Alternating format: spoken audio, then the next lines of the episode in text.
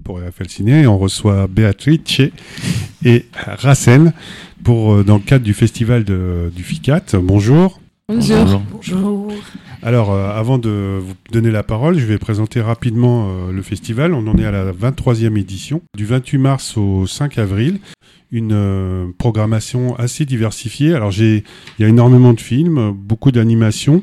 Pour donner un petit peu une idée un petit peu rapide et synthétique euh, de cette programmation, il y a beaucoup de films qui traitent euh, un des leitmotifs du cinéma asiatique, qui est donc le rapport entre tradition et modernité, qu'on retrouve dans beaucoup de films, ainsi que du, alors ça va se traduire notamment par le rapport à la famille, des destins euh, aussi dans lesquels des individus sont confrontés à une société qui est archaïque, par exemple, dans certains films vietnamiens. Et nous avons aussi le rapport entre euh, donc cette culture ancestrale avec euh, l'Occident. Donc voilà, donc si on devait synthétiser un petit peu la programmation, on retrouve donc toutes ces, ces thématiques-là abordées de manière plus ou moins différente et avec des styles radicalement différents. Alors Racine, euh, tu vas, je vais te donner la parole et tu vas nous expliquer un petit peu ce que tu fais dans le cadre du FICAT et quel est ton parcours un petit peu.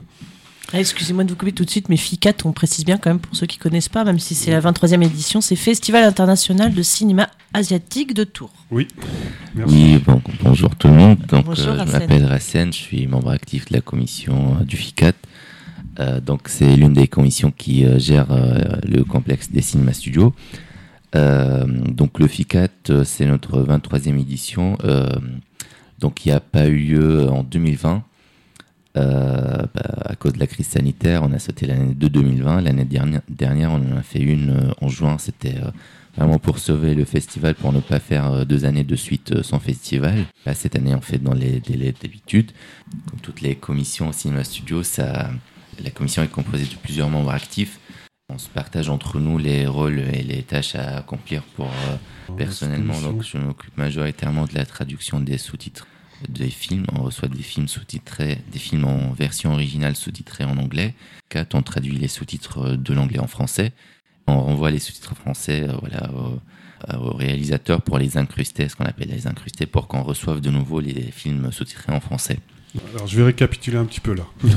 donc, au départ, on a des films qui parlent euh, des langues asiatiques, donc japonais, vietnamien, chinois. Mais vous, quand vous les recevez, ils sont sous-titrés en anglais. C'est ça, tout à fait. D'accord. Et vous, votre travail va consister donc à faire une deuxième traduction qui va être du passage de l'anglais au français. C'est ça, oui. D'accord. Alors, mhm. comment s'effectue ce, travail? Vous avez un texte euh, Vous avez le film sous les yeux Comment ça se passe? Alors, on reçoit le film, donc euh, il faut visualiser le film pour comprendre le contexte, euh, les personnages, pour, comprendre le film, quoi. Et après, on reçoit aussi les sous-titres en anglais dans un fichier. Chacun va faire son travail de son côté, puis on fait une vérification, relecture en équipe, et puis on renvoie voilà, les sous-titres français voilà, au distributeur, plutôt au réalisateur, pardon, pour en fait deux traducteurs, toi et une autre personne, et ensuite après vous allez remettre euh, ça côte côte pour vérifier euh, si ça concorde et pour vous accorder sur la bonne traduction finale. C'est ça, et aussi d'autres personnes, même, même d'autres personnes qui font pas de la traduction, pour euh, vaut mieux relire en fait, vaut mieux que le travail soit relu par plusieurs personnes pour voilà tirer on va dire le maximum possible de petites fautes d'orthographe, etc. oui, justement, on reçoit le film sous-titré en anglais. On le regarde et chacun doit bien, bien, bien connaître le film qu'il va traduire. On reçoit les sous-titres, en fait, les sous-titres qu'on voit sur le film, on les reçoit dans un fichier. Mais indépendamment de ça, est-ce que vous les regardez dans en langue originale? Vous regardez pas les sous-titres histoire de s'imprégner du film, un petit peu des personnages, sans être influencé par les sous-titres? Je vous avoue que non. Euh, bah, euh, non, mais c'est pas une erreur, mais c'est juste pour savoir si vous avez cette démarche, si, pourquoi vous ne la faites pas. bien sûr, oui. Moi, à mon humble avis, bien sûr, euh, je pense que d'ailleurs, comme tous les films qui passent au studio, c'est en VO. Et je pense ouais, que c'est plus intéressant de voir un film en VO euh, dans le sens où on ressent mieux même l'énergie des acteurs. Euh, il y a la vraie voix, quoi. Il y a tout est original dans, dans, un film en version originale. Bien sûr que ce soit avec les sous-titres ou pas, on va on va vivre cette ce que les émotions en regardant le film, etc. Mais vaut mieux aussi comprendre en même temps un film sous-titré, c'est à la fois regarder le film et lire au fur et à mesure. Et comment alors s'effectue euh, le travail de traduction? Parce que c'est un peu particulier les sous-titres au cinéma, puisque c'est pas. Euh, il y a une petite particularité, c'est que vous partez pas de la langue source, qui est la langue asiatique, vous partez déjà d'une traduction et vous faites un travail de traduction. Mais c'est aussi la traduction de, de textes et de dialogues qui sont incarnés au cinéma, qui font parfois même référence et souvent des références à des moments visuels, purement visuels. Donc comment s'effectue ce travail de traduction de texte texte à texte, donc anglais, français en l'occurrence ici, et mhm. son rapport à l'image? Est-ce que, euh, est que vous travaillez juste le texte et vous le traduisez en français, ou est-ce que vous, rentrez en discussion entre le sous-titre anglais, l'image, et ensuite, pour finir, le français? Oui, bien sûr que c'est un tout parce que justement, il faut, faut, regarder le film plusieurs fois pour euh, bien le connaître avant de traduire les sous-titres. Et il faut bien comprendre le film, euh, comprendre tous les détails. Il y a des, des, des, particularités. Par exemple, euh, voilà, quand, quand, quand, en anglais on dit you, on peut pas savoir si c'est en français si c'est tu ou si c'est euh, vous, si c'est du vouvoiement, si c'est vous au pluriel. Voilà, un simple exemple. Et vous, vous vérifiez parfois euh, pour, pour pouvoir respecter pour le coup la, la, troisième partie du travail qui est, donc le film. Mhm. Est-ce que vous regardez si le you existe en japonais par exemple euh, S'il y en a un, j'imagine, mais comment il, se, comment il travaille comment, euh, quel, en est fait l'usage Ça, euh, donc, il y, a, y a personne qui maîtrise les langues asiatiques dans la commission FICAT jusqu'à maintenant. donc, on fait pas ça, on est vraiment tout, 100% basé sur la version anglaise qui est qui doit être fiable pour nous parce que ça vient du réalisateur en fait. Et chaque ah réalisateur, il, il veut à ce que son film soit sous-titré en anglais pour qu'il soit regardé ailleurs, quoi. Parce que si on fait, euh, voilà, par exemple, si on fait un film euh, coréen et qu'on n'en fait pas les sous-titres, il va pas aller loin. On va dire. Il va pas aller au-delà de l'ouverture à l'international. Exactement. Il a vu que c'est la langue, on va dire, la première langue la plus parlée au monde. Euh, voilà, de, point de vue communication, bien sûr, pas nombre de locuteurs, c'est l'anglais. C'est la langue mondiale, donc c'est quasiment systématique.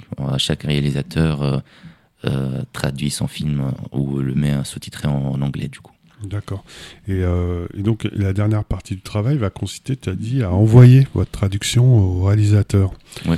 Euh, comment ça se passe? Enfin, lui-même après le retraduit en anglais? Non, Ou est-ce qu'il parle lui-même français? Alors ça, c'est ça rentre un peu dans le côté technique. Donc on envoie les sous-titres français au réalisateur et dans le fichier qu'on renvoie, en fait, il y a, euh, euh voilà, il y a, on va dire le, euh, chaque parole en anglais, il y a ce qui correspond à cette parole en, français, une mhm. sorte de, de, de, tableau, soit sous cette forme-là, soit euh, euh, à quel moment cette, cette réplique a été dite ou en fait c'est en respectant le, les, le, le scénario. Le scénario et c'est par seconde en fait. Ah oui, c'est énorme. Euh, oui, c'est, on, reçoit en fait, on suit selon le, format du fichier qu'on reçoit. C'est soit un tableau, par exemple un tableau Excel, soit un fichier Word euh, avec euh, les paroles ou les, on va dire les sous-titres qui correspondent à chaque seconde. Ou. D'accord. Est-ce que c'est un travail, c'est la première fois que tu as fait ce travail ou tu en as déjà fait d'autres Moi, c'est, c'est ma deuxième année avec la commission FICA, donc c'est ma, la deuxième fois que je fais ça. Euh, puis euh, l'autre personne, voilà, elle est euh, prof d'anglais retraité, donc il fait, fait, ça depuis les années 70, il me semble. Et Racine, si on remonte à la, à la, source, à ta source, du coup, tu es traducteur depuis quand? Est-ce que tu as fait d'autres choses, d'autres types de traductions avant de faire pour FICAT? Alors, pour la traduction, donc je, fais ça bénévolement comme l'autre personne. Euh, le, en fait, c'est une passion et j'ai toujours été voilà, passionné de, de, ça, on va dire bénévolement euh, sur les réseaux sociaux ou euh, pour des raisons personnelles, euh, être traducteur de quelqu'un, par exemple, accompagner, accompagner quelqu'un.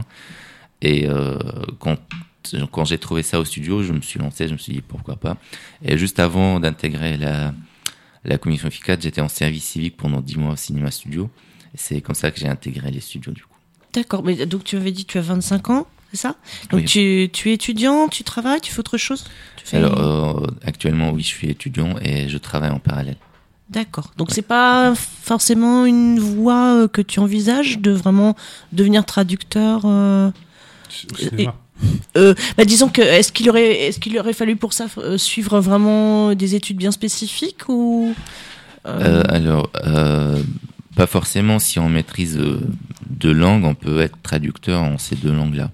D'accord. Et surtout quand euh, quand il y a un travail, on va dire, d'équipe derrière. Euh, et euh, donc c'est pas si compliqué que ça, on va dire. D'accord. moi, j'avais une. Pour revenir un petit peu à des questions cinématographiques, quelle est la particularité, justement, parce que c'est une façon d'entrer dans la programmation, parce que moi, je l'ai résumé très rapidement, mais est-ce que tu as, repéré des, particularités des films que tu as traduits par rapport à d'autres films internationaux ou des films français? En termes de, texte, en termes de, de, jeu, en termes de tournure de phrases, euh, etc. Euh, alors, euh, pas dans ce sens-là, mais je vais dire, par exemple, le premier film que j'ai traduit, c'était trop long. En fait, il y avait que, il y avait, en fait, les personnages parlaient pendant tout le film. Vraiment, c'était un documentaire et c'était beaucoup plus, on va dire, massif que le film que j'ai traduit cette année, par exemple. Et euh, voilà, on va dire, en traduisant de différents types de films, bien sûr, j'ai remarqué qu'il y a des particularités. Euh. Bah, Vas-y, on t'écoute. Euh, par exemple, dans un film où il y a que des, on va dire, des témoignages, un, film documentaire dans lequel il y a que des témoignages, c'est des répliques tout au long du film. après, par exemple, dans un film où il n'y a pas beaucoup de répliques, mais qu'il y a beaucoup d'indices, on va dire, des indices sur quelle période de l'année, on va dire, tout est écrit en texte. Il euh, faut par exemple penser à écrire ça en italique, euh, mettre euh, entre guillemets des choses comme ça, la ponctuation aussi. Et voilà, tout ça on revoit aussi en, groupe à la relecture. D'accord. Est-ce que je te, je te, posais la question? Parce que alors, ce que, as, ce que ta réponse me satisfait partiellement? Parce que ça pourrait s'appliquer au cinéma français tout court en fait. parce qu'effectivement dans les documentaires on parle beaucoup. Enfin, généralement. Ce que je voulais dire, j'ai peut-être pas été assez précis dans ma question, c'est euh, par exemple quand on regarde euh, euh, une VO d'un film canadien, il y a des tournures de phrases, des expressions qu'on trouve pas dans un autre cinéma. Oui. Voilà. je voulais savoir, toi qui as, mis le nez dans le texte, et tu as vu les films, tu les as traduits, etc., je voulais savoir si tu avais remarqué quelque chose de, de, spécifique au film asiatique. alors, quelque chose de spécifique au film asiatique Non, euh, parce que euh, pour, en fait, le film il est asiatique, mais pendant la traduction c'est de l'anglais au français. Ouais, mais je pensais que l'anglais allait respecter un peu. euh, en fait, euh, la traduction entre la VO et l'anglais, on, ne sait rien. Ouais, on sait rien du tout. C'est le. ouais, d'accord. Alors, on... parlais de, la, de, la, traduction en général, ça peut être entre voilà, de, de, de, enfin, entre deux langues quelconques, on va dire, pas seulement anglais et français dans notre contexte, on va dire. Oui, oui, y a rien. oui je comprends, puisque comme vous n'avez pas la langue source, ça pose, oui, vous êtes euh, obligé de vous appuyer sur l'anglais. Il faut maîtriser la langue, on va dire, pour se plonger dans son, son univers, euh, euh, voilà, maîtriser ses particularités. Et comme je vous ai dit, jusqu'à maintenant, il n'y a personne qui parle ni coréen, ni chinois, ni japonais, du coup, euh, aucune autre langue asiatique euh, jusqu'à maintenant dans la commission. Et on aura peut-être d'ici.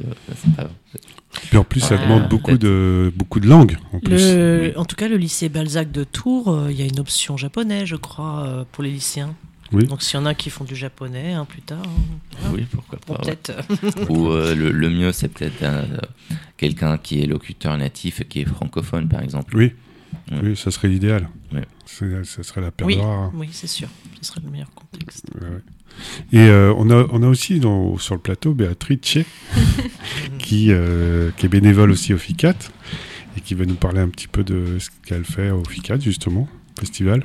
Euh, oui, c'est ma première édition et je, participerai dans le euh, la fin de semaine de, de festival pour euh, accueillir les, les visiteurs au cinéma studio et faire un peu des, des médiations. Et, bon, je ferai la présence pour. Euh, oui, pour le public Oui, pour le public. Est-ce que tu as vu un peu les films ou pas Ou tu vas les découvrir en même temps que le festival? Je vais les découvrir pendant le festival. Je, je suis ici un peu par hasard. J'ai rencontré Hassan à la fac, il m'a dit qu'il avait le festival. Il m'a dit euh, viens ici pour faire le bénévole. Je dis, ouais, pourquoi pas. Mais oui, c'est. Je me suis rapproché à Cinéma Studio cette semaine. Ah oui, ok, d'accord. d'accord. Tu en fac de langue, toi aussi, je crois. Comme, euh, oui. comme Racine, j'ai oublié de te demander. Ouais, c'était implicite, mais j'imagine. C'est une Erasmus. D'accord. Ah, génial.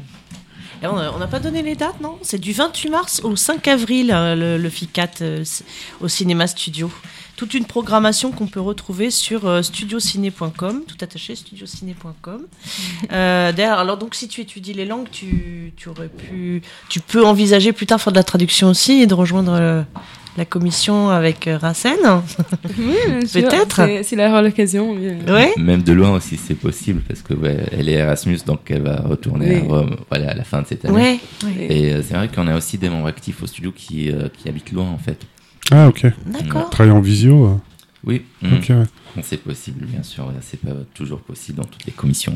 Sinon, oui, concernant le festival, donc euh, il n'y aura pas lieu que qu'au studio en fait. C'est vraiment oui, l'agglomération. Oui, oui, tu fais bien de préciser. Bien préciser Donc, oui, il y a la ville de Jouer-les-Tours, il y a Saint-Avertin, il y a plusieurs villes. Il y a de la diversité. Euh, oui, tout à fait. Il va y avoir des, des, des, le cinéma, le générique de Montbazon, qui, qui projette, il va y avoir Chambray-les-Tours, la médiathèque, il va y avoir euh, le château de Cangé de Saint-Avertin, il va y avoir euh, quels autres endroits, j'en oublie sûrement, mais voilà. Euh, c'est ceux que je vois dans la programmation en tout cas.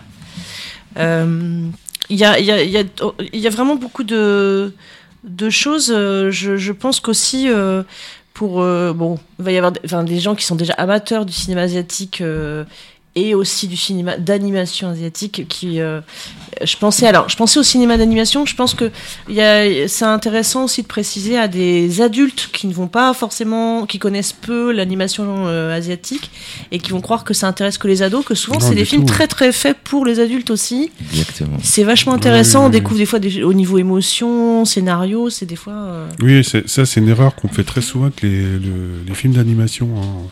moi je dirais même J'irais même plus loin en disant qu'il y a certains films d'animation qui sont plus pour de grands enfants, des adultes, que pour les enfants. Hein. Exactement. en fait, euh, comme euh, voilà, sur un film quelconque, c'est écrit euh, à partir de tel âge. en fait, c'est pas écrit exclusivement pour cette. Par exemple, prenant un film d'animation, si c'est à partir de 7 ans, voilà, c'est à partir de 7 ans, c'est pas que pour les enfants, de 7, ans.